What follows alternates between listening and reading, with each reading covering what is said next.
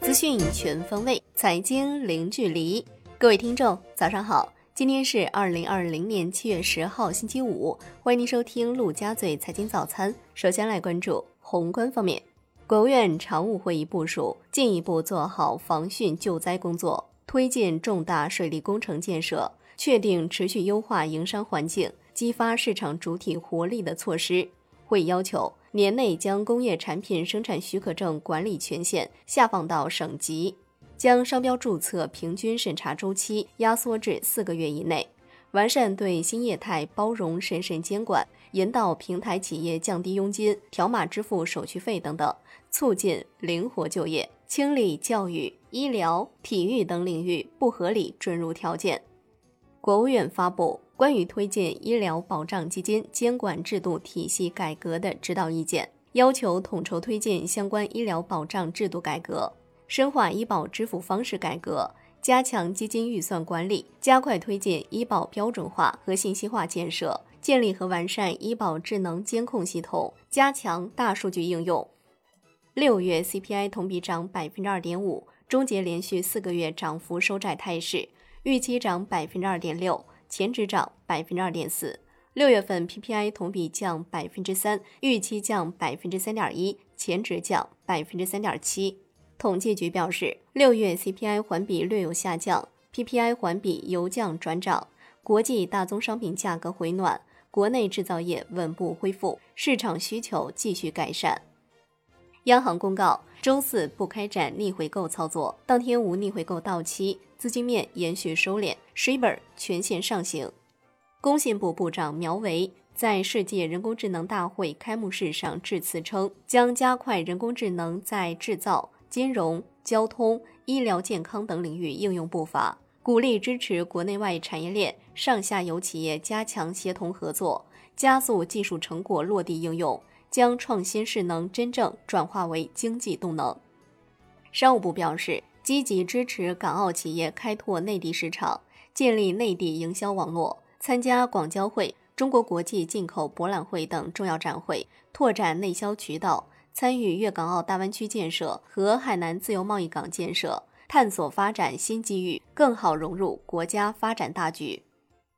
来关注国内股市，业绩预增股爆发。军工板块维持强势，A 股继续上攻，上证指数收盘涨百分之一点三九，最终报收在三千四百五十点五九点，深成指涨百分之二点六，创业板指涨百分之三点九九，万德全 A 涨百分之二点零二，两市成交额超一点七万亿元，连续五天突破万亿，北向资金净买入近八十亿元。香港恒生指数涨百分之零点三一，国际指数涨百分之零点三一，红筹指数涨百分之零点三七，全天大市成交升至两千零六十八点三亿港元。科技资源股爆发，阿里巴巴、网易大涨逾百分之十，京东涨百分之七点四，美团涨百分之五，齐创新高。中国台湾加权指数收盘涨百分之零点一八。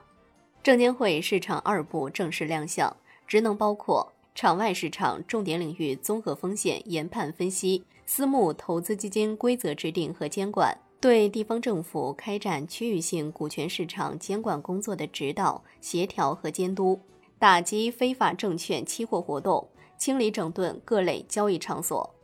华夏、南方、银华、中融基金等公司旗下第二批创业板战略配售基金已经获批，七月九号拿到批文。获批基金将在近期安排档期正式面试。中国人保回应社保基金减持称，社保基金会每次减持公司不超百分之二股份计划，是出于资产配置和投资业务需要，是其常规性投资业务安排。社保基金会作为公司重要战略投资者的地位不会发生变化。港交所将于七月十号推出 SPSA 集中管理服务。作为进一步服务沪深港通的新措施，央行辟谣称，七月一号，河北省全面开展大额现金管理试点工作，存取十万元以上要登记，网传信息中转账超十万元将被严查，系无中生有。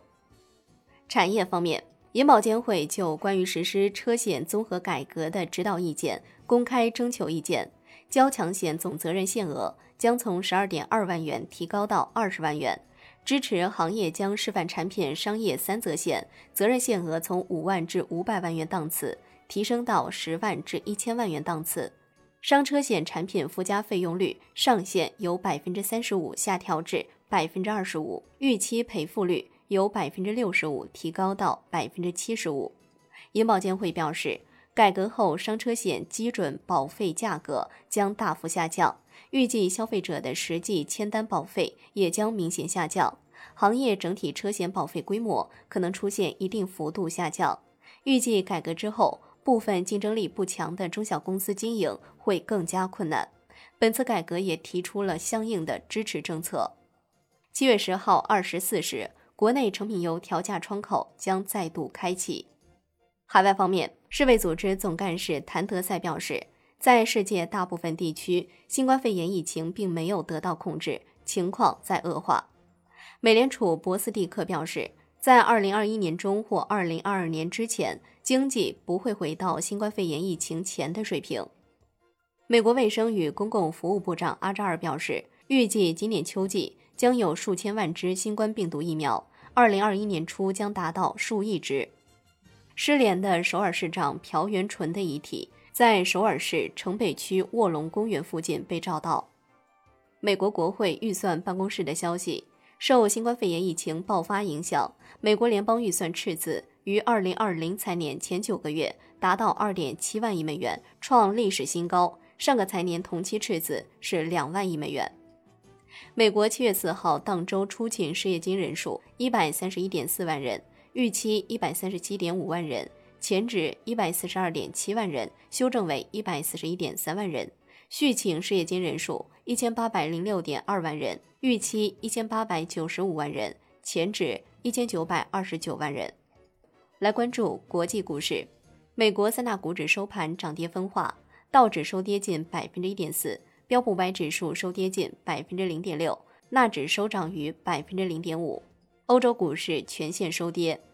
商品方面，欧佩克加在六月减产一千零六十万桶每日。国内商品期货夜盘多数下跌，能化品多数走低，黑色系全线下跌。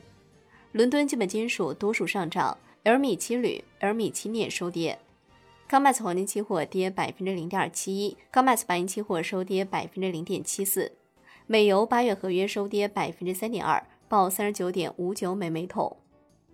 债券方面，美债收益率普跌，三月期美债收益率收平，报百分之零点一四七。最后来关注外汇方面，在人民币对美元十六点三十分收盘价报六点九八六二，人民币对美元中间价调升一百二十二个基点，报七点零零八五。美元指数收涨百分之零点二九，报九十六点七九。好的，以上就是今天陆家嘴财经早餐的精华内容，感谢您的收听，我是夏天，下期再见喽。